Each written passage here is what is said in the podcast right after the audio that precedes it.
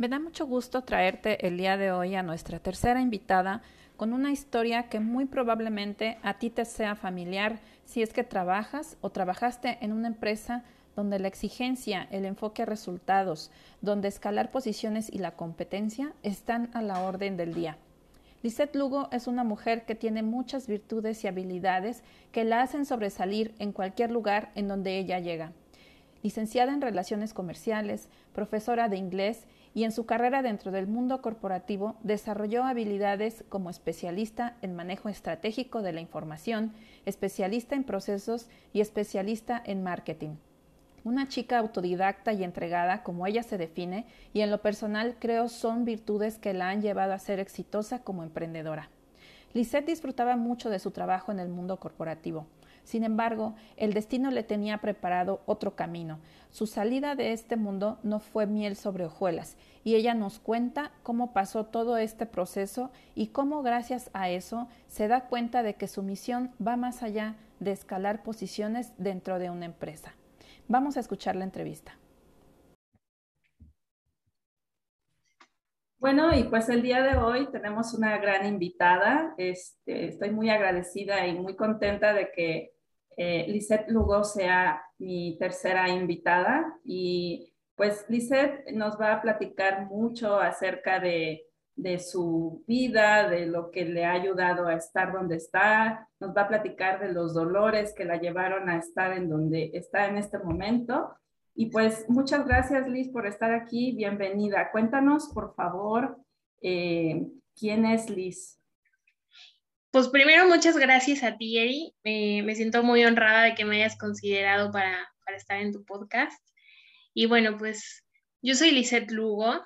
Mm, me considero a mí misma un aprendiz constante. A mí no me gusta quedarme con dudas y tampoco con ganas de nada, entonces siempre me verás aprendiendo algo nuevo, eh, incursionando en algo que simplemente me dieron ganas. Eh, y, pues creo que ser autodidacta es una de las cosas que más me define.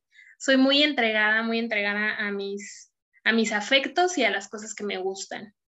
Eh, cuando algo me interesa, me entrego, a veces tal vez le exagero un poquito, pero es parte de mi personalidad. A mí me encanta vivir bien y con vivir bien me refiero a, a disfrutar la vida, ¿sabes? Yo encuentro el placer en las cosas más sencillas, soy muy simple. Para mí vivir bien es estar en casa con mi esposo, con mi perrita, no me meto en problemas, no me gustan los chismes, eh, me gusta vivir tranquila y así es como la línea que siempre llevo, ¿no? Por otro lado, soy, me gusta tener el control. Creo que mi parte pensante es, ha sido a lo largo de, mi vida y de mi carrera como más fuerte que el, que el lado espiritual. Y eso es algo que la vida a golpes me ha enseñado, ¿no? Que, tú no tienes el control de nada, que hay eh, una fuerza mucho más fuerte y grande, o sea, infinitamente más que tú y que eres como una pequeñita parte y que pues, se vale soltarte, dejar ir y que así las cosas fluyen mejor, ¿no? Lo he aprendido a la mala, con conciencia lo hago porque siempre me encuentro a mí misma razonando, pensándole, buscándole la manera. Eh, y pues trabajo últimamente mucho en, esta parte de mi, espiritualidad. Y por otro lado, pues los roles que, que, juego en mi vida y que son los más importantes y valiosos están en mis dos lugares felices, yo así lo llamo, eh, mi primer lugar feliz, bueno, no, no, no, no es que estén en un orden, son solo los dos. Uno es con mi esposo, con Alberto, que es un hombre muy maravilloso. Yo agradezco todos los días por tenerlo en mi vida porque no tenemos una relación muy bonita en donde simplemente soy yo y eso es muy disfrutable, ¿no? Que donde no hay problemas, hay mucha comunicación y entonces es, él es mi hogar, yo me siento en casa con él y él y yo somos papás de los bebés nacidos al cielo. Eh, nuestros más grandes, yo creo que son nuestra más grande alegría cuando supimos que venían y también nuestros más grandes dolores, eh, que, procesándolo y trabajando tanto en, su partida, hoy, hoy los vemos como grandes maestros, ¿no? Que a la fecha, después de del último ha pasado un año y sigue siendo doloroso y es algo que trabajamos mucho, pero pues así es la vida, ¿no? Y hay que, hay que procesarlo. Y por otro lado, pues está Cookie, que es nuestra perrita rescatada, que, que yo digo que ella me rescató a mí de lo más profundo y que es nuestra adoración, ¿no? Por ahí siempre verán que pongo cosas de Cookie en mis redes sociales porque es muy chistosa y muy, muy preciosa. Y el otro lugar feliz, pues es la familia, que es donde crecí, donde nací y donde siento eh, la contención, el amor y todo esto. Hoy vivo en Saltillo, yo soy de la Ciudad de México y ellos están allá. Así que todo lo que tenga que ver con, o sea, hablar con ellos, ir, siempre me hace muy feliz. Están mis papás, que son maravillosos, mi hermana, que es mi mejor amiga, con la persona que más me río en la vida, mis hermanos que son contención, protección y que tienen hijos que son pura luz. y, básicamente yo creo que, eso, eso es lo que define a Lisette Lugo. Muy bien, Lisette. Pues qué padre, me da mucho gusto que, puedas este, en este momento darte cuenta de todas esas este, sombras y luces que, hay en, tu vida y que hubo también. Y bueno, me gustaría mucho, ah, ahorita en tu presentación hablaste de, a base de golpes, eh, que dijiste esa frase, eh, has aprendido estas, estas cosas, ¿no? Y es donde, donde te, tienes ahorita en un lugar diferente a, todo eso.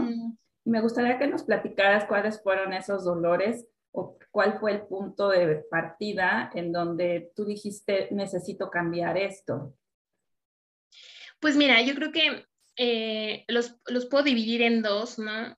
como, como parteaguas en, en la vida. El primero es haber sido despedida de un empleo que me daba estatus, que me daba una buena posición económica, una eh, seguridad, etcétera. Y la segunda fue la pérdida de los bebés.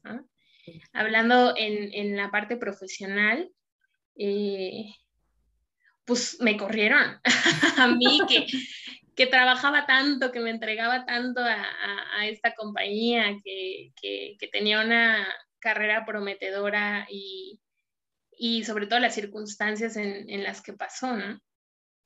Este... ¿Cómo pasó eso? ¿Qué? Porque, bueno, yo, yo eh, para que nos eh, poner un poquito en contexto a nuestros queridos escuchas, eh, pues yo, yo, te conozco desde esa empresa, ¿no? Que bueno, yo también he platicado un poquito de, de haber trabajado en una gran empresa y pues es la misma, ¿no? Entonces yo conozco a, a Lisette de, de, ese tiempo y pues siempre fuiste una chica muy profesional, ¿no? Muy entregada a todo lo que hacías y eras excelente en el trabajo que hacías, ¿no? Entonces, cuando me platicaste que, que te corrieron, pues no, no, no pude evitar sentir eso que tú sentiste, ¿no? O como que me regresó a mí misma eso que yo sentí cuando también fui despedida, ¿no? Entonces, sí. me gustaría mucho que, que, nos platicaras un poquito cómo te sentiste tú cuando pasó todo eso. Sí, mira, a mí eh, este lugar en el que trabajamos me, me, ha sido una escuela enorme, ¿no? En todos los aspectos, en la parte profesional y al final creo que ese golpe eh, en, en la personal también, ¿no? yo venía de equipos, o sea, cuando te conocí a ti, eh, yo me sentía más persona que parte de un equipo y, me encantaban las personas con las que trabajábamos. Realmente disfrutaba no solo la parte de mi trabajo, sino eh, esta unión que había, que podíamos comer juntos, platicábamos más allá de lo profesional, nos conocíamos como personas. Cuando yo me, me cambié a esta en esta última etapa donde pasé un poco más, casi, dos años, eh, el ambiente era totalmente diferente, o sea, fue como si me hubiera cambiado de empresa. Eh, había muchísima competitividad, mucha falsedad, ¿no? Esto que eres conveniente por, el, por la posición en la que te encuentras, eres conveniente para mucha gente y entonces procuran estar bien contigo y llevarse bien porque pues eh, pueden sacar alguna ventaja de ello, ¿no? Eh, ahí, aparte de, esta sensación de que no pertenecía, yo no, no me sentía integrada, no sentía que hiciera clic con la gente del equipo. Aún así me llevaba bien porque, como te digo, mi personalidad es así, yo no, no me meto en problemas y y pues no iba más allá de lo personal, pero pues me llevaba bien con todos. Em, cuando haz de cuenta que a mí me, me heredaron una, un proyecto que, que, ya tenía muchos problemas, ¿no? Que estaba en otra área y que, en el que se habían cometido muchos errores. Me lo heredaron a mí en un momento en el que yo estaba súper saturada de trabajo. O sea, creo que está, yo era muy joven, tenía 25 años y una carrera muy prometedora, muy profesional y entregada. Fue como la fórmula perfecta para darme más y más y más trabajo y en mi incapacidad de decir que no, o sea, en ese momento, no sé, la inexperiencia o la juventud ganó y, simplemente no, no, no supe poner límites, acepté más de lo que podía y eso me llevó a, primero, a cansarme muchísimo, ¿no? Estaba, me enfermé, o sea, me despertaban los dolores de cabeza, estaba realmente mal. Y por otro lado, eventualmente algo iba a pasar, ¿sabes? O sea, cuando tienes tanta carga de trabajo, y, pasó, cometí un error, pero el error eh, era, era, fue un error que, que yo creo que en otra circunstancia no hubiera causado ningún problema, pero fue sobre algo que venía heredando muchas cosas.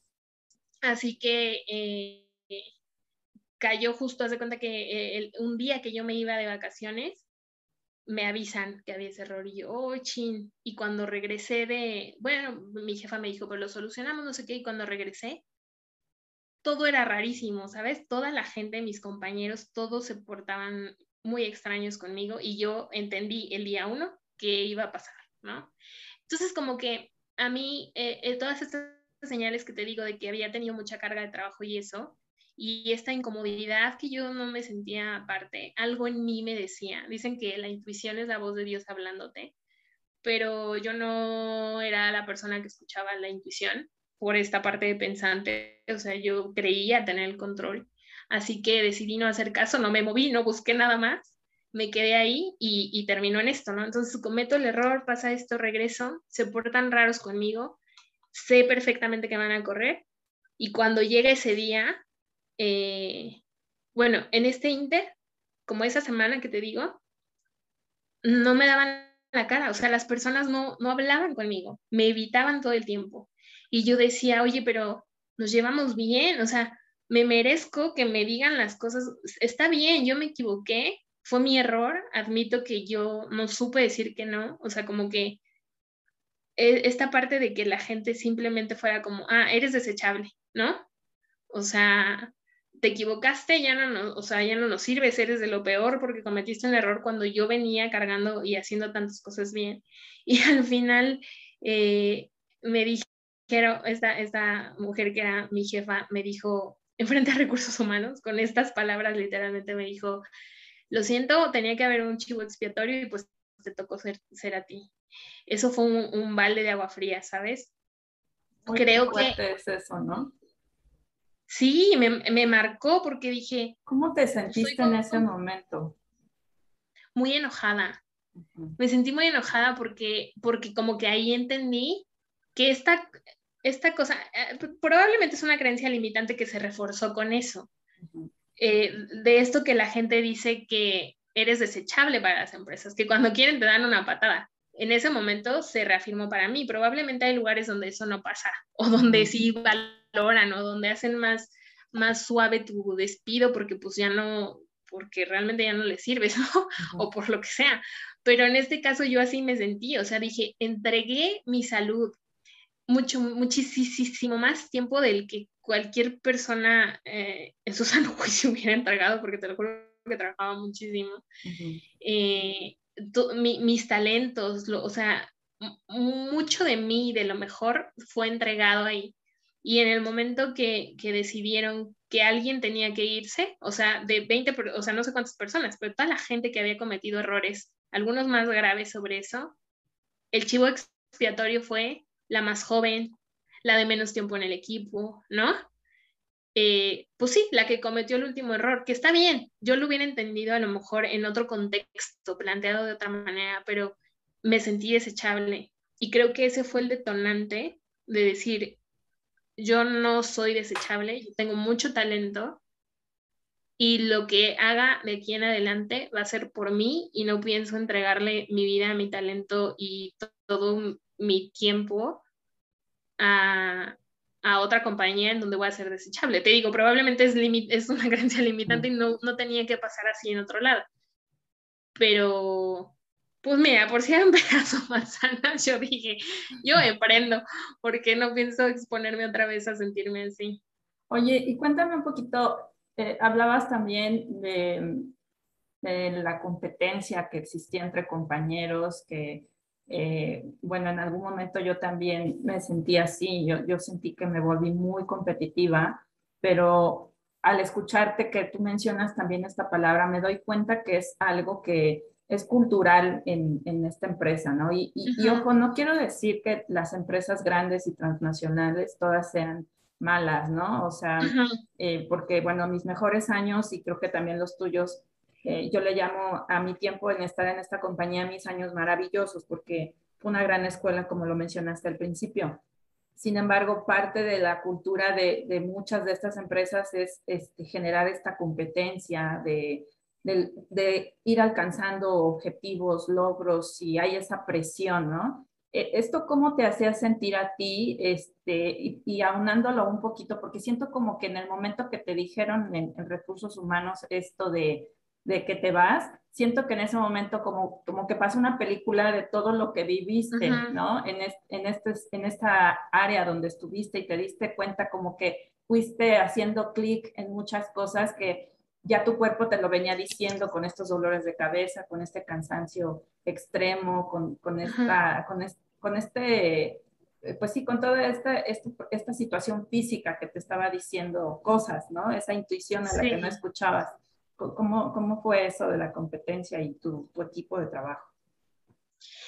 Mira, en mi equipo como tal, o sea, digamos como los que estaban a mi nivel, yo no, no competía con ellos. Es que yo, uh, como que no compito con los demás, ¿sabes? Como que era más, en mi caso, una, una carrera por alcanzar más, como esto que tú dices de que es muy aspiracional, o sea, siempre tienes que ir un paso adelante y pasan dos años y entonces ya es momento de que te muevas al, siguiente nivel o a otra posición porque te estancas.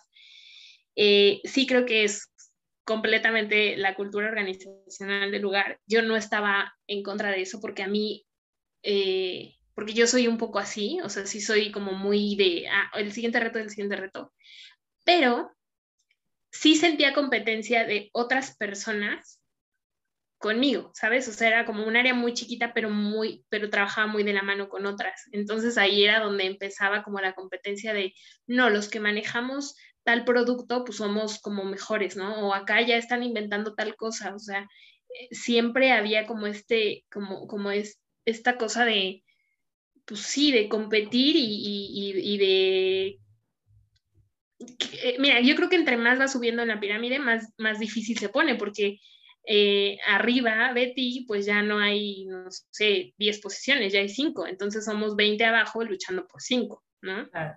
Entonces, entre más, entre más subes, pues se va poniendo más complicado el asunto. Y ahí es donde siento que empezó como el roce de, yo no, yo te digo, no, no, no, no tenía roces con nadie, pero sí donde sentía como el, ay, esta, ¿no? O sea, estaba con fuerza, hay que, eh, no sé, solo... Más, ¿no? Sí, y lo que, me generaba era más incomodidad que otra cosa, o sea, porque en realidad pues, tú vas, trabajas, haces lo tuyo y dices, bueno, yo me voy a enfocar en lo que me toca, pero esta sensación que antes tenía de, de mucha felicidad porque me podía ir a comer con ustedes, que éramos un equipo que organizábamos cosas en los eventos, ya sabes, no sé, nuestra ofrenda, cosas así, eran cosas que ya no existían. O sea, acá ya era trabajo, competencia, nada más.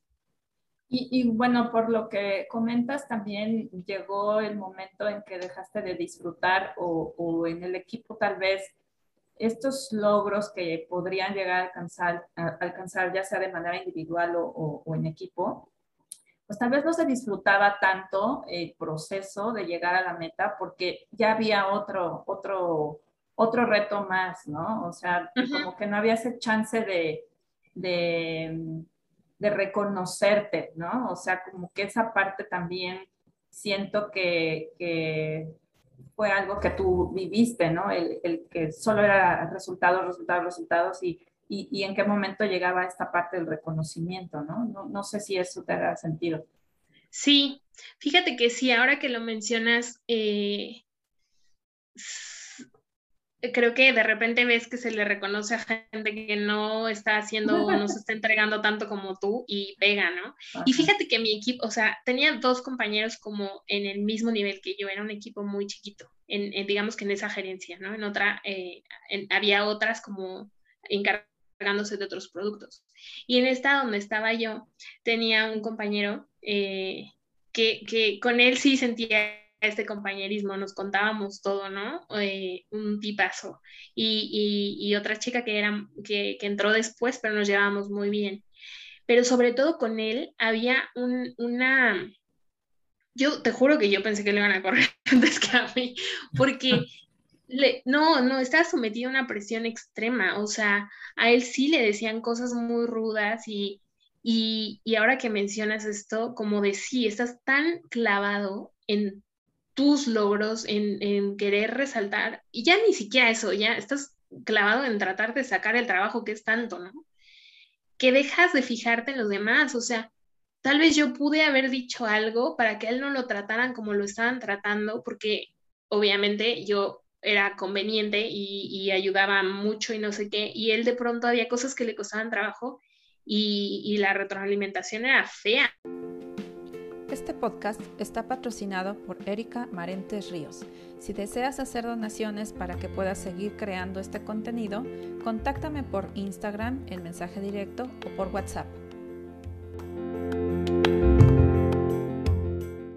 Sí, con él creo que, que, se pasaban de la línea de, de lo profesional y yo no hice nada nunca como para para tratar de ayudarlo, ¿no? ¿Sabes? Yo lo consideraba un amigo y yo no me porté a la altura. Y creo que, creo que es esa, es, eso es otro detonante que yo descubrí cuando me fui, que marcó también mi, mi, mi partida y que, que hoy por hoy me disculpo, a si espero que, me estén escuchando todos los que convivieron conmigo y en algún momento se fueron.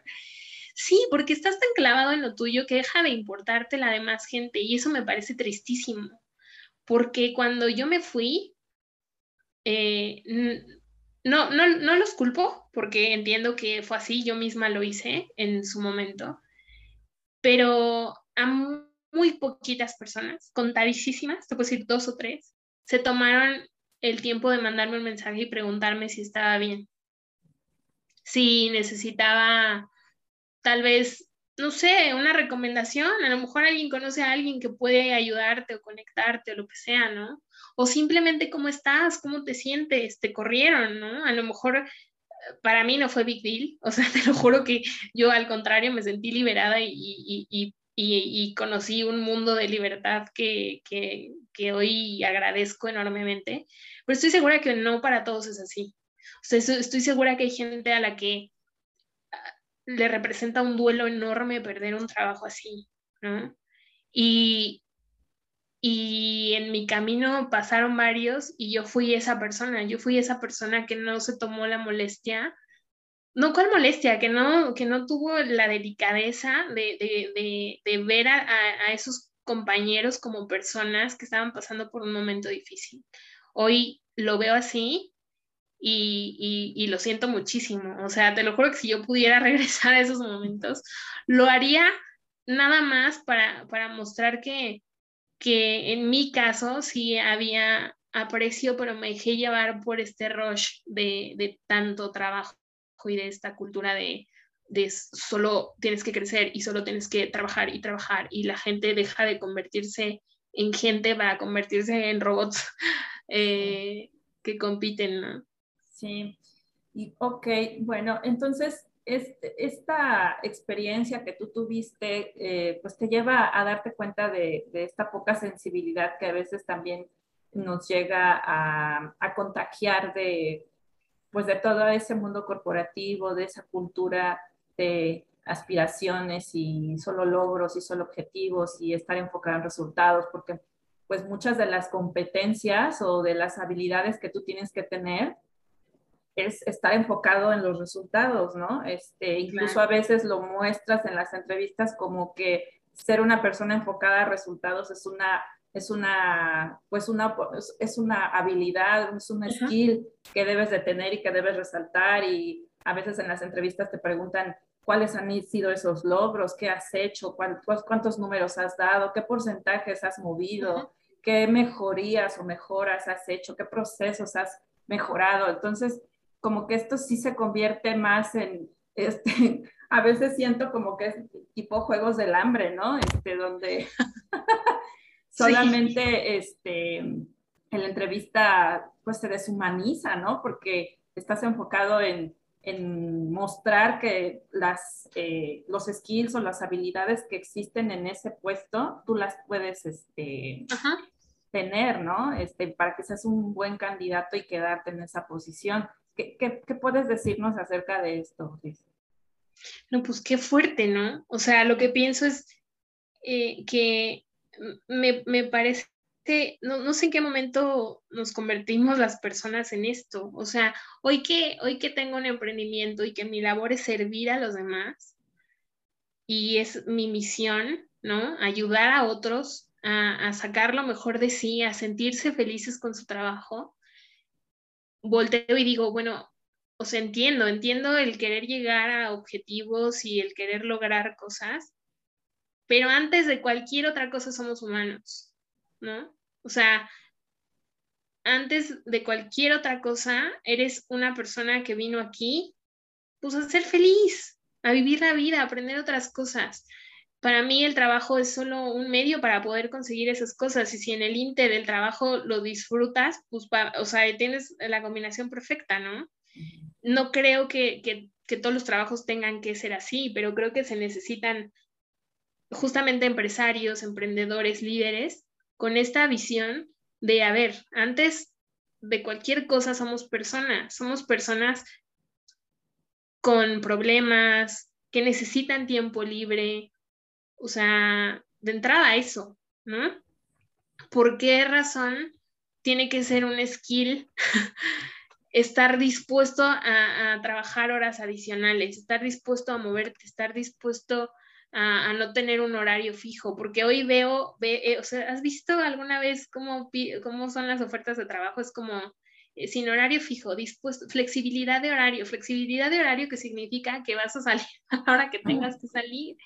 ¿Y dónde queda lo demás, no? Eh, lamentablemente es cultural, hay países donde no es así, ¿no? Donde hay muchas más vacaciones, donde los, estos espacios de cuando tienes un bebé, ¿no? Los maternity o paternity leaves, que son, que te dan tiempo para, para, tener calidad de vida. Yo pienso que cualquier trabajo en el que la calidad de vida queda a un lado, pues no, no, no, no lo vale por mucho que te paguen. Eventualmente vas a tener un impacto. Y lo peor es que nos vendemos así, pero con eso fomentamos esa, esa eh, como cultura, ¿no? ¿Qué tal que, el que se va a tiempo no quiere trabajar? ¿No? O sea, salgo a las seis, pero, ah, pero si te vas a las seis, no, pues eres el que, oye, pero es la hora a la que me tengo que ir y eres el mal visto, ¿no?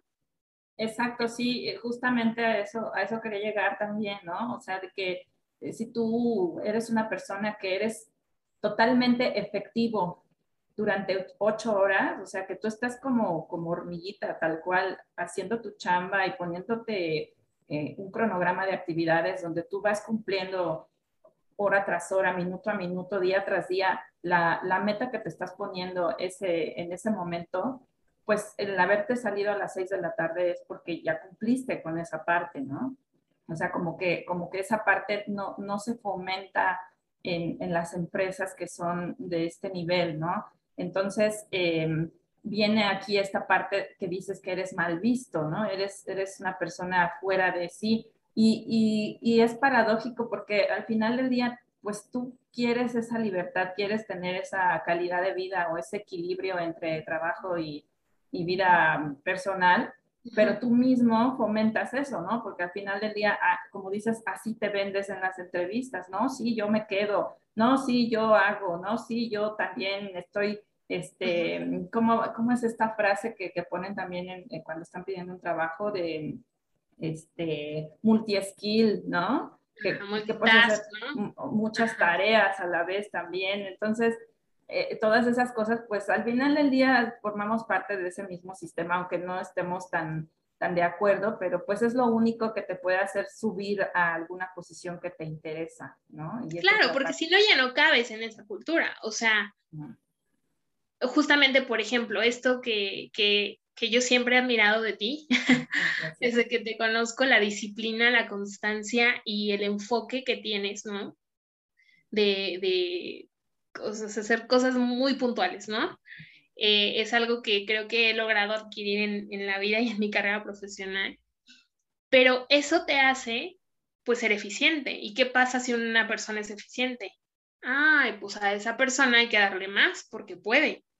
Claro. Y si no, y si se combina eso con tu incapacidad de decir que no y de poner límites, que yo fui la reina de eso en ese tiempo, es la bomba, o sea, va a acabar contigo. Porque si no, mira, si no me equivocaba, me iba a dar algo. O sea, no puede ser que a mis 25 años me despertaran en la madrugada los dolores de cabeza, que tuviera una colitis y una gastritis, que una vez me llevó al hospital. O sea, es, es grave, ¿sabes? No, no, no, no repercute nada más en, en, como en el cómo te sientes mentalmente agotado. No, no, no, no, no. O sea, es tanta carga que vas a explotar. O sea, eventualmente. Así que a los que nos escuchan, si este es su caso, pongan límites y aprendan a decir que no. Eh, yo, yo, creo que la mayoría de, de, los trabajos te contratan para que hagas ciertas actividades y acabas haciendo un montón que ni te tocan. Entonces, volver al, a ver, a ver, a ver, tú me contrataste para esto, ¿no?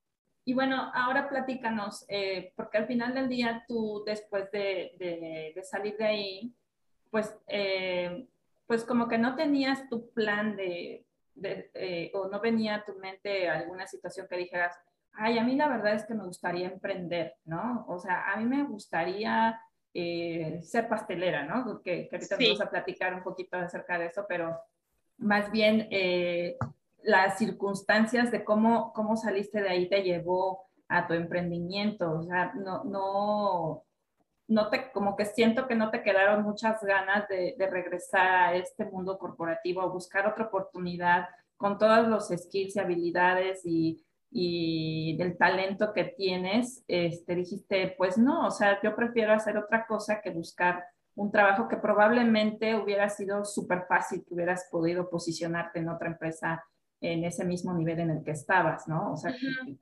cuéntanos un poquito cómo fue que tomaste la decisión de, de mejor emprender.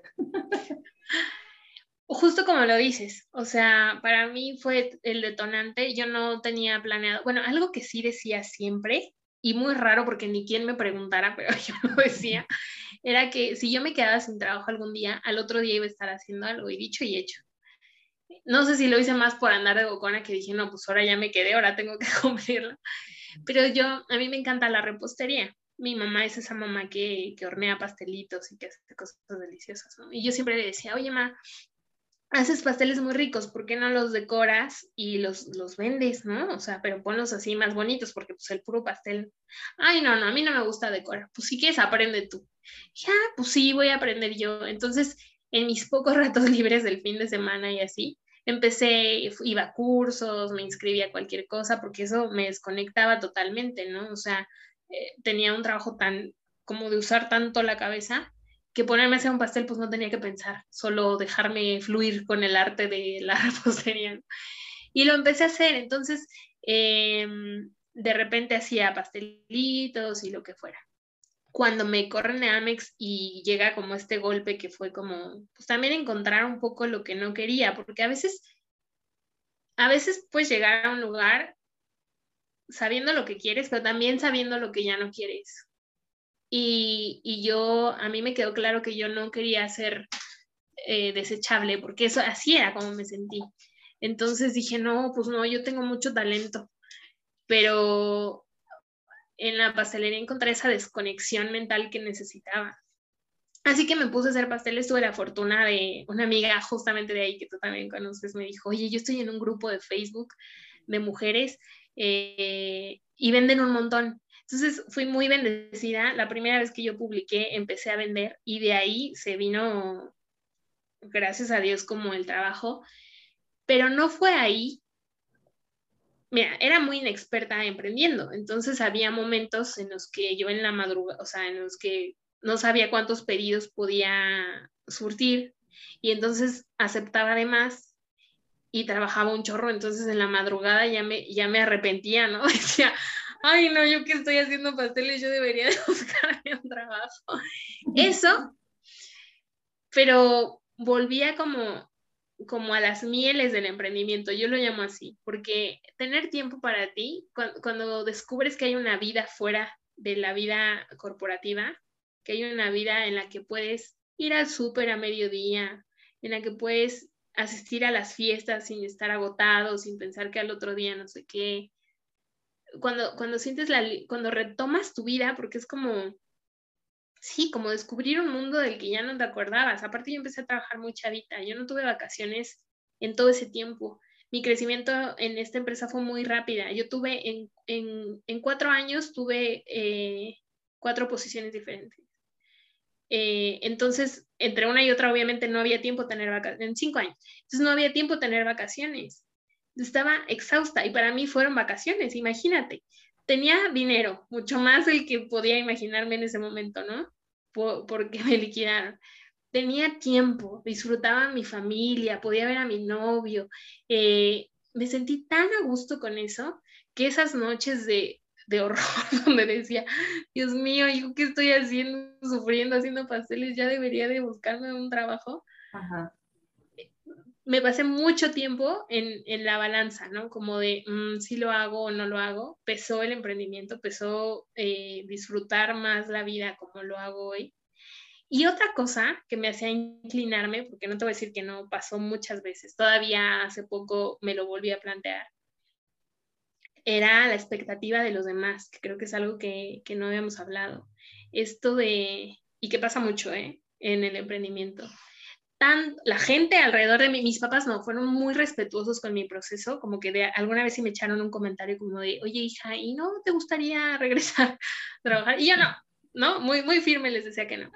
Pero sí, así directamente, una vez una tía me dijo, ay hija, es que tanto quemarte las pestañas para estudiando como para vender pastelitos. Y entonces, para mí, en lugar de, hacerme chiquita, como que, como que dije, ah, hacer pastelitos. No, pues yo no nada más hago pastelitos, ¿no? Porque la gente cree que todo lo que hiciste antes lo tiraste a la basura para hacer pastelitos, pero no sabes, para mí trabajar en, en el en corporativo fue una escuela, o sea, fue digamos, la continuación de la universidad, ¿no? Todo lo que aprendí en ese momento marcó muchas cosas de mi emprendimiento y de lo que hago hoy, sobre todo de lo que hago hoy. Entonces, no fue la única persona que me hizo ese comentario, me lo hicieron muchas personas, como del tipo, tan talentosa que eres, oye, es que tenías una carrera muy prometedora. Tenía, o sea, y ahora ya no, ya no voy a poder hacer nada brillante, ya no, o sea, mis talentos no se murieron, ¿eh? Aquí estoy yo y los tengo y conozco todo eso y tengo todas esas habilidades y todo ese conocimiento y voy a hacer algo con ello. Que toma tiempo, claro que toma tiempo, porque implica no solo encontrar qué quieres hacer, implica cómo lo vas a hacer, porque el emprendimiento es bien solitario, ¿no? O sea, es, encontrarte primero contigo, con tus pasiones, con lo que te gusta, con lo que no, con qué quieres, con qué no. Eh, creo que es una historia diferente para cada quien. En mi caso, esos comentarios, la verdad es que eh, más que hacerme sentir mal, fueron como un boost de, ah, pues sí, claro, claro que hago pasteles y tú no tienes una idea a dónde voy a llegar yo con esto, ¿no? Y me acuerdo que cuando puse mi taller ya en forma, nunca quise abrir una tienda, eso sí lo tenía claro. Yo no quería tener un, local físico, pero sí puse un taller para poder dar cursos, que a mí me encanta. La docencia ha marcado como parte de mi carrera también. Y cuando yo puse eso, me sentía la más triunfante, o sea, ahí fue donde como que todo tomó forma, se volvió más profesional. Al poco tiempo lanzamos algo que nos, que nos puso en la televisión y entonces cuando se empezó a hacer este ruido, los comentarios ya dejaron de ser eso, ¿no? Fuera como, ah, órale, no, pues sí, sí le estás armando, pero esta, esta visión generalizada que la gente tiene de ti y las expectativas, qué fuertes son. O sea, qué fuerte es lidiar con eso. Fíjate que y yo creo que mucha gente no emprende por eso, ¿no? Porque, ¿qué van a decir de mí, no? Em,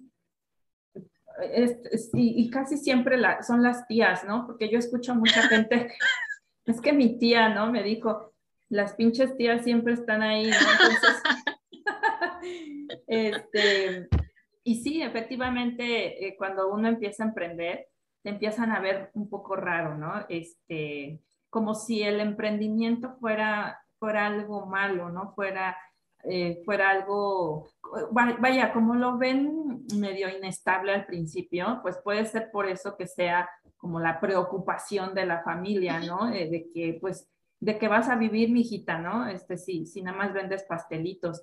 Y esto que haces de ligarlo con, con todo tu background en, en, el corporativo, así es efectivamente, porque todas esas herramientas no son de gratis y en esta parte espiritual, donde a veces dicen que todo es perfecto, efectivamente todo es perfecto, porque todo lo que se vive o todo lo que viviste en este mundo corporativo, este, en cuanto a tu experiencia con el, el liderazgo, con el enfoque a resultados y con todo lo que ya platicamos, pues siempre tienes esta escuela para aplicarlo en este emprendimiento y es lo que probablemente te lleve al éxito, ¿no? Y, justamente también como lo dices, ya cuando ven que estás teniendo resultados es cuando empiezan a voltear tu chamba y dicen, oye, ¿qué es lo que estás haciendo? Porque a mí me lo han dicho a veces. ¿Cómo le haces? Te ves diferente, ¿no? Este, te siento totalmente otra de como este, antes de salir de esta empresa, ¿no? Entonces, es ahí donde donde tú tienes este poder de decir, oye, me voy para abajo con estos comentarios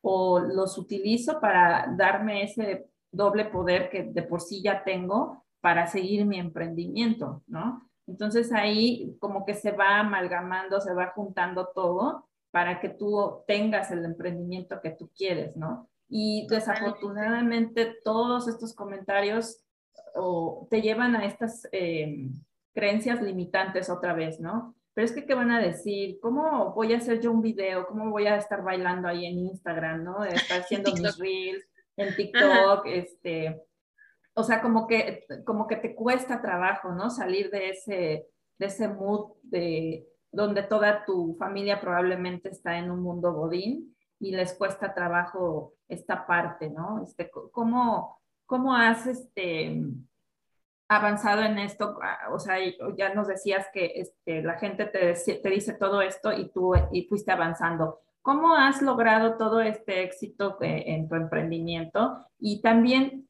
¿cómo fue esto de tus ideas que también le dieron una, eh, pues un empuje muy grande? Porque ahorita mencionaste que hiciste algunos productos que llevaron como más arriba tu emprendimiento. ¿Cómo fue esto? ¿De qué manera lo fuiste estructurando? Este, ¿Y qué resultados te dio eso? Sí, mira, primero creo que lo primero que, a mí me gusta decir a la gente que escucho es, no hay nada indigno en emprender. O sea, emprender no es nada indigno. Y, y, está muy tachado así, como tampoco está mal trabajar en un corporativo, ¿no? O sea, ni la una ni la otra, cada quien con lo que le hace feliz lo, lo, lo, que yo creo que es una carga bien fuerte de, que, de, de la expectativa de los demás contigo es porque el principio es muy rudo. Yo aún teniendo todo este background y teniendo todo ese conocimiento, yo soy licenciada en relaciones comerciales, entonces mi formación está completamente dirigida a los negocios. Y yo al principio hice todo mal. Todo lo que no se tiene que hacer en un negocio lo hice, ¿no? O sea, no tenía un plan, nunca, no me puse actividades. Yo estaba como de vacaciones y, o sea, mal, lo hice mal. Pero me hacía feliz y tenía dinero porque me habían liquidado y vivía en casa de mis papás. Entonces, la verdad es que yo no tenía esa presión de tener que generar tanto al mes. O sea, yo tenía mis cuentas y dije, no, pues yo la hago, ¿no? Entonces, entré, cuando, como empecé a tener tantos pedidos, entré como en este bucle de cuando me di cuenta que se estaba saliendo de mis manos porque era demasiado trabajo, eh, tal vez sentía que, que, no tenía ya tiempo, ¿sabes? Que no, que, que no tenía tiempo de ponerme a porque no había un paso a paso que seguir, porque yo tenía que agarrar un poquito de todo lo que había aprendido desde la escuela, el trabajo. Sabía en mi mente, tenía claro lo que tenía que hacer, pero como no tenía un método y no tenía estructura y no tenía todo esto, me parecía en ese momento como que el tiempo no me daba para hacer todo al mismo tiempo. Pero como empecé en casa de mis papás y, y, pues eso no iba a tener mucho futuro porque, porque ya me peleaba mucho con mi mamá porque le dejaba su casa hecha un desorden. Eh, tomé la decisión de, de, cambiarme. Mi novio tenía un departamento allá y, él me dijo, pues no, o sea, ya te está causando muchos problemas esta situación. Yo te ofrezco mi casa. O sea, tú no toques mi cuarto, pon tu, tu taller aquí. Hoy, es mi esposo, ¿no? Eh, dime si no lo merece. Este, y me dejó, y la verdad yo ni la renta pagaba, la pagaba él. Entonces yo lo que hice fue comprar todo mi equipo. O sea, compré eh, todo lo que se te puede ocurrir que, que, necesita un taller de repostería. Todo lo compré y lo monté y fui la más feliz. Y como que ahí fue cuando realmente todo conectó, porque yo dije, ok, esto es real, está pasando, necesitas ya poner estructura. Coincidió con que mi hermana salió del trabajo en el que estaba, vio, ya, ya sabía cómo estaba viviendo yo con esta libertad, así que ella dijo, yo quiero trabajar contigo ella trabajó conmigo, trabaja conmigo, mi, mi mamá, y el que se acercara yo lo pongo a trabajar, ¿no? Porque soy muy mandoncita, dicen mis papás. Entonces ponía a trabajar a todo el mundo. Y, y entonces eh, fue ahí que, que, pues ya nos lo tomamos como mucho más en forma, con más estructura, eh, planeé cursos, empezamos a hacer las cosas algo diferente. Eh, el día de la Candelaria siempre pues tú sabes que, que, en todos los negocios uno busca hacer cosas de temporada y sobre todo en la repostería, ¿no? Porque, porque vas comiendo diferente en cada parte del mes. Así que dijimos, vamos a hacer tamales. No, pues no sé qué. En, en el rebote de ideas salió a hacer eh, roscas de tamal, que se volvieron virales de un día a otro sin esperármelo, mi teléfono no paraba de, sonar, salimos en la revista Chilango y de ahí nos buscaron de la televisión. Y eso fue un boost, o sea, imagínate que de un día a otro te busquen de la tele, va, eh, fueron al, taller, empezamos a dar más cursos, a vender más pasteles, eso fue hace tres años y a partir de, de ahí cada año, o sea, ya es yo ahora ya no vivo en la Ciudad de México, pero llevo dos años viajando en febrero, porque sí o sí yo tengo que estar ahí, porque son dos o tres semanas de trabajo, gracias a Dios, full, ¿no? Eh, es nuestra mejor época de ventas de todo el año. Y empecé a tener control sobre las ventas, sobre los ingresos, a pagar los sueldos, a, a pues en general, a ponerle la estructura que un negocio necesita y, pues así fue como, como se fue para arriba y como, como yo lo tomé en serio. Pero esta primera parte que yo te digo que me parece que en mi caso fue sobre la misma línea de la pastelería, pero en el caso muchos emprendedores es, emprenden, emprenden con una cosa y luego ven que no es ahí y buscan otra y luego ven que ahí no es. Y pues a lo mejor pueden verse como fracasos, pero sigue siendo escuela. Y eventualmente, si, si tienes como la convicción de que eso es lo que quieres y sigues buscando y sigues preparándote y sigues buscando herramientas, vas a llegar sí o sí a ese lugar al que estás pensando llegar, ¿no? O vas a descubrir que no es para ti el emprendimiento, porque también pasa y regresas a la vida corporativa y está bien. Pero creo que la primer parte es la más fuerte y necesitas mucha claridad de qué quieres, eh, aunque no se vea que te está funcionando en ese momento, mucha constancia, disciplina y formación. Para mí esas son las claves de salir de ese bache de, de que eres señalado como, pues sí, sí eres señalado como el que, las, el que está fracasando. O sea, sí te ven, ¿no? Y sobre todo también, ¿sabes por qué? Eh, no sé si estés de acuerdo conmigo, porque bueno, a lo mejor en tu caso al principio no lo fue porque tú tenías una liquidación. Este, pero cuando tu, tu, emprendimiento este, lo estás sosteniendo de una liquidación, este, pues llega un momento en que si no está funcionando, pues te quedas sin dinero, ¿no? Entonces, cuando de repente vas a las reuniones o, o, o, quieren que cooperes para algo, pues tú eres el jodido, ¿no? O sea, tú eres el que no tiene dinero, el que pues estaba casi, casi viviendo de prestado. Y digo, en mi caso, pues este, yo estoy viviendo con mis papás, pues porque al final del día tú tienes que ver cuáles son tus alcances, ¿no? Y, y, de, y a veces de qué te tienes que deshacer o, o, o, de, qué, de qué tienes que prescindir para que tú puedas eh, impulsar tu emprendimiento. En este caso, eh, también siento que está estigmatizado el emprendimiento por ese, ese punto en específico, ¿no? ¿Cómo va a estar tu economía de aquí en un año, ¿no? Entonces también como emprendedores es importante tener esta paciencia y preparar un poco el terreno antes de, de lanzarte, como para medir si el dinero que tienes te va a alcanzar para cuánto tiempo, ¿no? Y en qué tienes que invertir. O sea, así como esa parte que dices que tener muy claro qué es lo que tú quieres para que tú puedas avanzar en este emprendimiento. No sé si tú tengas alguna referencia o información del por qué o, por qué tú crees que el emprendedor desiste de, su emprendimiento. Prácticamente dura uno o dos años en promedio. Este, cuando un emprendedor dice, no, sabes que yo voy a tirar la toalla y mejor me voy a ir a buscar un trabajo. ¿Cuáles son esas cosas que tú crees que pueden estar afectando? Yo estoy muy de acuerdo contigo. Creo que el, probablemente el principal es el tema económico. Pero es que hacemos las cosas mal. Aun cuando, cuando las personas ahorran, en mi caso fue un poco al revés, ¿no? Yo tuve dinero porque me liquidaron. Pero hay personas que ahorran un año, dos años, o sea, que ya están, que están trabajando porque quieren que ese dinero que están ahorrando sostenga sus negocios. Lo primero que yo les digo a cualquier persona que esté emprendiendo es conozcan sus números, hagan cuentas, ¿no? No solo se trata de hacer eh, cuánto tiempo me va a durar este dinero que tengo, no. Tienes que fijarte metas. ¿Cuánto dinero necesito yo en el mes para vivir como, como quiero vivir? O con lo más básico, empiezas con lo más básico sin, sin buscarte lujos ni nada adicional. ¿Cuánto dinero necesito? Ok, ¿qué vendo? ¿De qué se trata? ¿Cuánto de esto tengo que vender para lograr esta cantidad que yo necesito? Yo te aseguro, y te lo digo yo por experiencia, yo no lo hice. ¿Tú lo hiciste?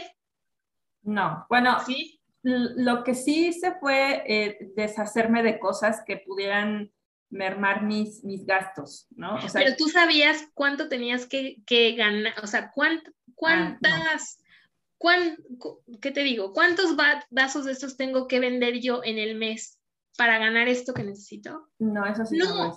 y si no hace uno ese ejercicio, entonces solo estás buscando cómo, o sea, esperando que funcione. y, el emprendimiento no funciona así. Tú tienes que hacer que pase. Y entonces, si vendiendo estos vasos yo no voy a llegar a ese número, entonces no nada más voy a vender estos vasos. También voy a vender Mary Kay o voy a vender lo que me digas, o voy a hacer, te lo juro, o voy a vender gelatinas, o yo tengo que llegar a esto. Si tú no tienes claro es, tus números, no la vas a armar. Y creo que es una constante en los emprendedores. Nos fijamos como en otras cosas, queremos que se vea bonito y que si en la venta no, lo primero es saber tus números. Si tú conoces perfectamente eso, vas a sentir esta presión de, a ver, tengo que vender 200 y he vendido 50. ¿Qué voy a hacer?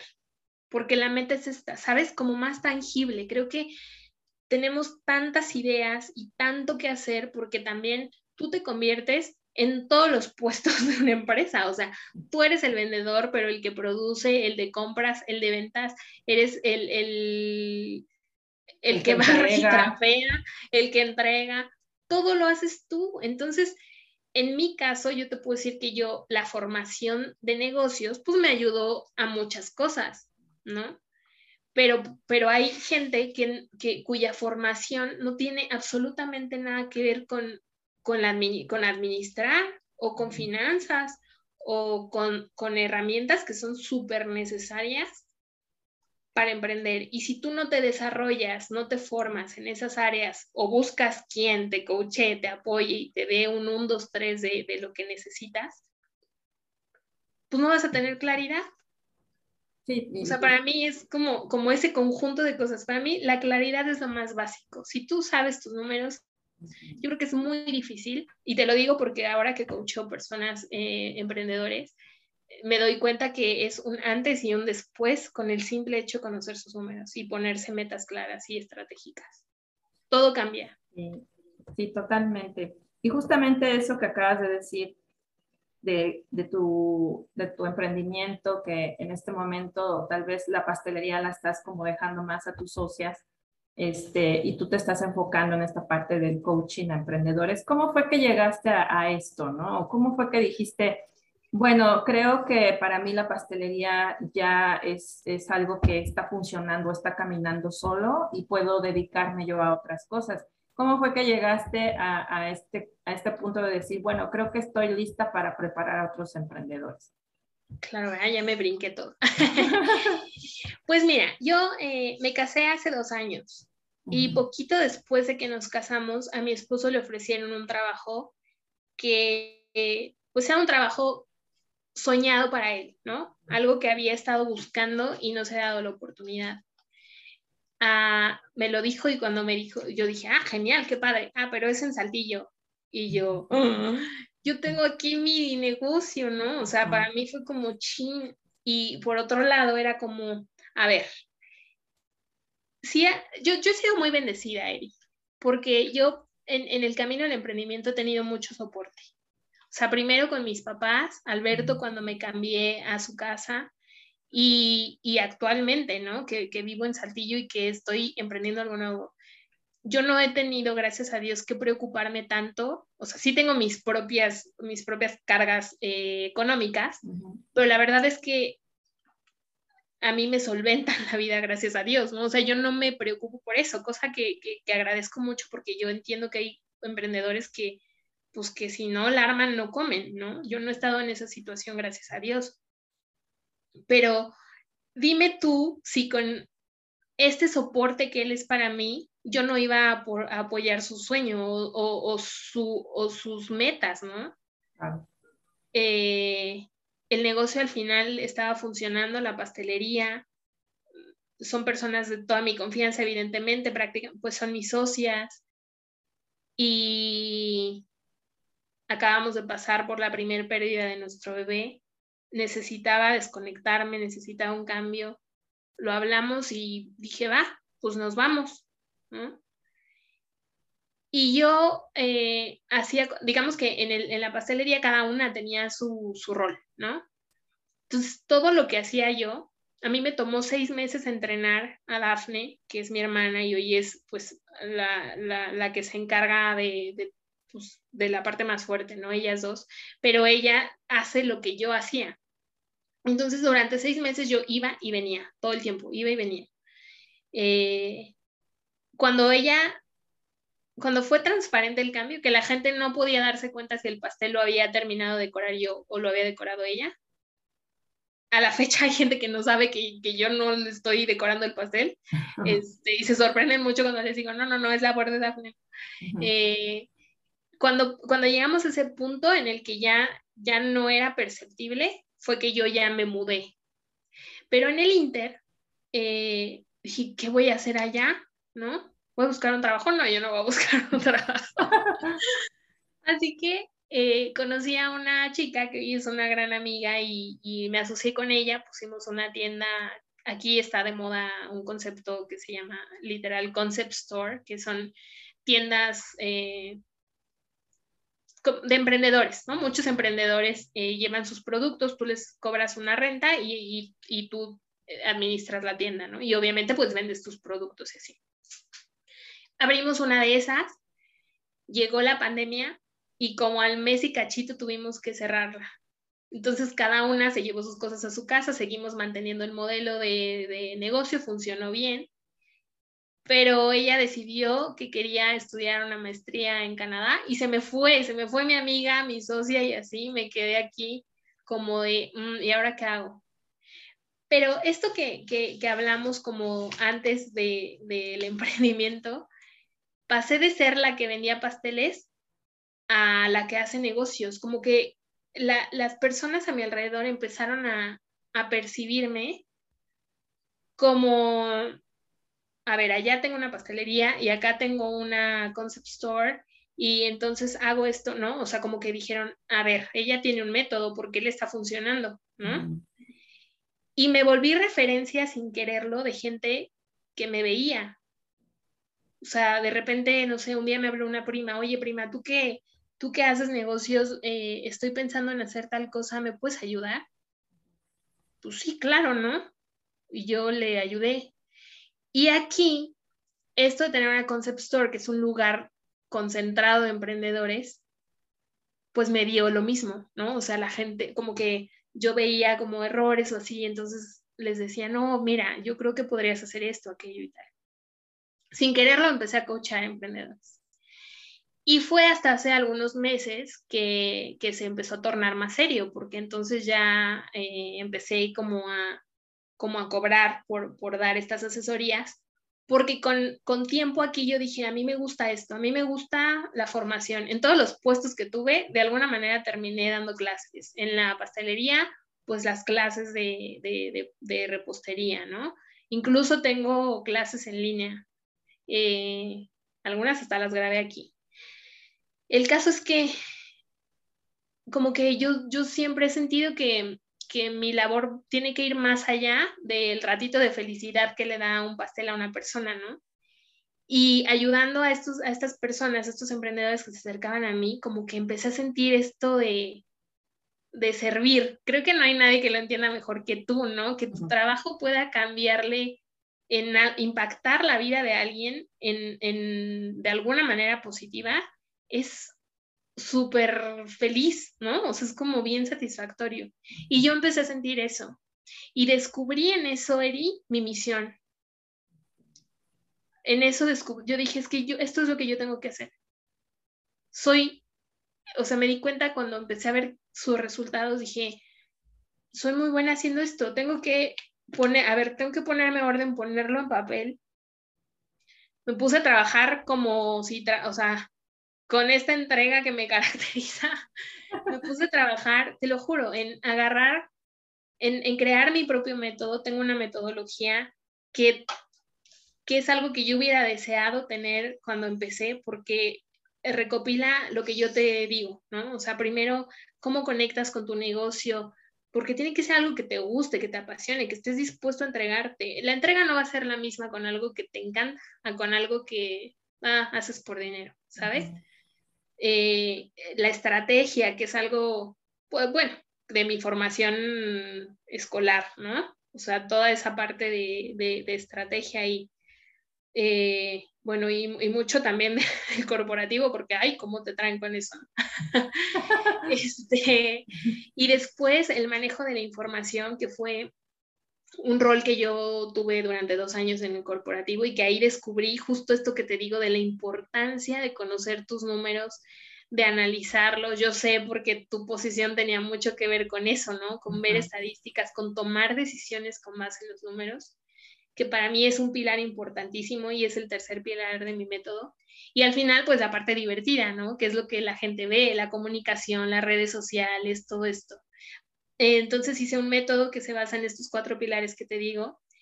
Le, puse completo orden, tengo formatos que, o sea, que se llenan y entonces ya no tienes que ir a buscar qué es esto, qué es aquello. Y doy asesorías eh, grupales y personalizadas enfocadas en ese método. O sea, hay mucho más que puedes hacer. Entre más te profesionalizas, pues más a fondo tienes que ir. Pero para empezar a cumplir tus, tus metas, atacando estos cuatro pilares, poniendo todo eso en orden, es el, cambio en un emprendimiento es impresionante. O sea, conocer, conectar, eh, entender tus números, tener estrategia y, y, saber comunicarlo, porque hoy no, o sea, no es lo mismo poner un espectacular, ¿no? Que va a todos y no va a nadie, a, tener estas herramientas que Internet nos da de llegar a la persona indicada, hablarle, persona, o sea, humanizar tu marca, que la gente conecte contigo. Todo esto que hoy nos da la mercadotecnia digital, que es impresionante, eh, cierra el círculo y eso es lo que hago hoy. Y nació de empezar a ayudar sin querer a gente que me veía haciendo bien esta parte, ¿no? Como, como un referente de alguna manera, sin quererlo, me volví y en, en, ese camino encontré la misión y me encanta. Wow, qué padre, qué padre cómo, cómo has ido construyendo esta, pues esta parte, ¿no? Con todo tu expertise, con todo lo, toda esa sombra que también viviste, que, te, que fue lo que de alguna manera te empujó, ¿no? A este emprendimiento. Y yo siempre he dicho que que es importante eh, ir a nuestra oscuridad, ir y revisarla, verla, analizarla, porque al final del día el mundo necesita de ti y el mundo necesita de ti precisamente porque traes algo para las personas, ¿no? Esta, esta mm, misión de la que tú me hablas, que te diste cuenta que tenías que servir a través de, de estas orientaciones o estas mentorías, pues eh, no ha sido de gratis, ¿no? Ha sido todo un camino que has recorrido con altas y con bajas, pero que al final del día ahora te tiene en una posición en donde tú estás eh, con todas las herramientas necesarias para que a una persona que está emprendiendo le pueda ir bien, ¿no? Y esa es la parte este, de la cual me gusta mucho resaltar, porque a veces sentimos que la sombra o la oscuridad o las cosas malas que nos suceden no deberían de pasar, ¿no? Que no deberían de existir este, las situaciones difíciles, pero al final del día eso es justamente lo que nos impulsa o lo que nos lleva a sacar lo mejor de nosotros mismos este, y, dar esto como un servicio a las personas, ¿no? Por eso siempre he dicho que, que que el mundo nos necesita, pero nos necesita completos, viéndonos en nuestra luz y en nuestra oscuridad. Y bueno, hoy todo lo que nos has platicado, pues eh, ejemplifica muy bien esto último que acabo de mencionar, ¿no? Y, y la verdad es que eh, para mí ha sido un honor estar contigo el día de hoy, que nos hayas platicado todo esto, porque siento que mucha gente ahorita tal vez pues quiere dejar su trabajo quiere eh, emprender en algo, tal vez está entre suelto mi trabajo ahorita o mejor me espero, probablemente quien te haya escuchado el día de hoy, pues pueda reconsiderar tal vez todavía no dejar su trabajo, empezar a hacer un, presupuesto, un ahorro, algo que le pueda eh, ayudar a cimentar mejor este camino, este paso para su emprendimiento. Este, y bueno, me gustaría mucho que nos platicaras eh, de tus redes sociales y sé también que estás por dar una mentoría eh, el día lunes. Me gustaría que nos dejaras todos tus datos. Yo debajo del episodio voy a poner todos tus links para quien se, se esté interesando en tomar una mentoría o tomar esta orientación sin costo y les dé un poco de luz a, a, eso que quieren planear o que quieren realizar, lo pueden hacer de la mano de, de Lisette que es, eh, como ustedes ya han escuchado, es una chica, es una mujer que pues no la ha tenido fácil en muchos aspectos, pero que gracias a, a todo este tesón que tiene de, de, salir adelante y todo este amor propio que tiene a sí misma, de no hacerse chiquita ante comentarios eh, que pudieran en algún momento algunas otras personas desanimar, pues a Liz le han dado este, este empuje más allá de, de, de tirarla, ¿no? Entonces, cuéntanos, Liz, este, cuáles son tus redes sociales, dónde te pueden encontrar. Platícanos un poquito de tu mentoría que vas a dar este lunes por si alguien está interesado y quiere apuntarse. Sí, mira, es, es un curso gratuito que, que, doy en el que, en el que les planteo las bases, estas cuatro bases de las que te platicaba, ¿no? Eh, o sea, es, digamos una visión muy general en la que van a poder identificar qué parte tienen que trabajar, en qué se tienen que formar. Eh, y por supuesto, bueno, les, les ofrezco mis servicios de, de, asesoría uno a uno en la que nos sentamos dos horas a revisar específicamente qué le está faltando a su negocio, qué los tiene incómodos, por qué quieren renunciar, o sea, abordamos desde eh, esta parte que sé que tú trabajas muy bien y, que tienes tú misma un curso para eso, ¿no? De cómo abordas, cómo conectas, cómo reconoces y, llegas a cumplir tus objetivos. Y, y sobre todo la estrategia, ¿no? Si no sabes a dónde vas, pues no vas a llegar a ningún lado, ¿no? Vas a estar dando vueltas en círculos. Entonces, eh, si, si, les hace falta cualquier cosa de esa, bueno, pues lo revisamos en las mentorías, eh, en las asesorías personalizadas. Y tengo eh, mentorías en Saltillo, Coahuila, las, las voy a estar dando presenciales, pero estoy por abrir mentorías online también. Son grupos muy chiquitos porque yo entiendo que como emprendedor no tienes tanta, digamos, de tanto presupuesto para invertir en tantos cursos y en tantas cosas que hoy se ofrecen.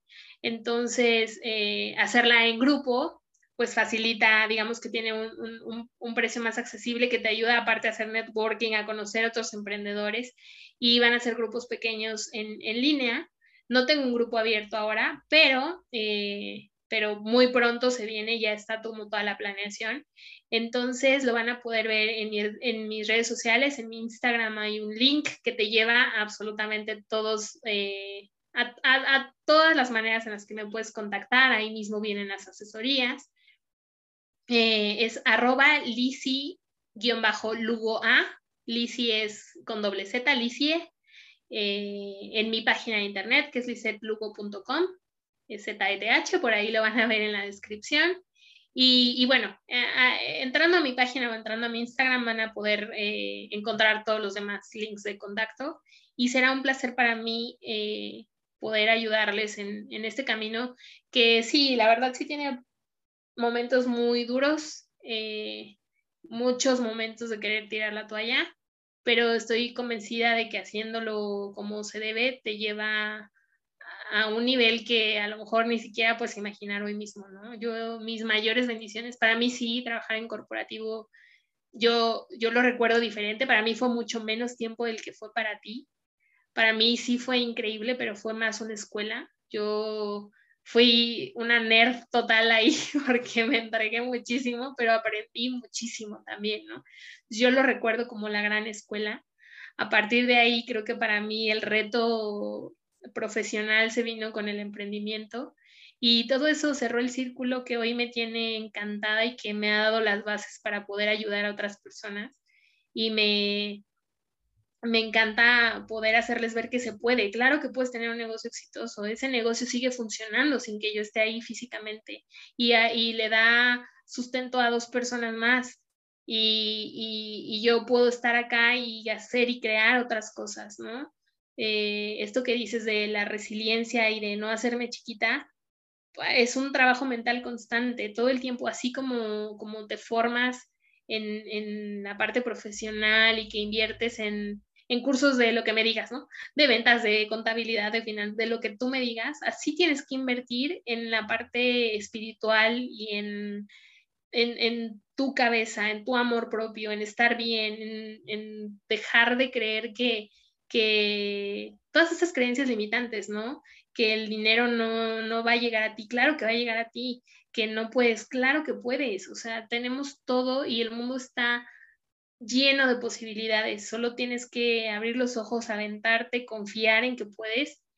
Y sabes, Kerry, trabajar muy duro. Si, si no estás dispuesto a tener constancia, a trabajar muy duro, porque te puedo decir que eh, muchas veces se trabaja más, tú lo sabes.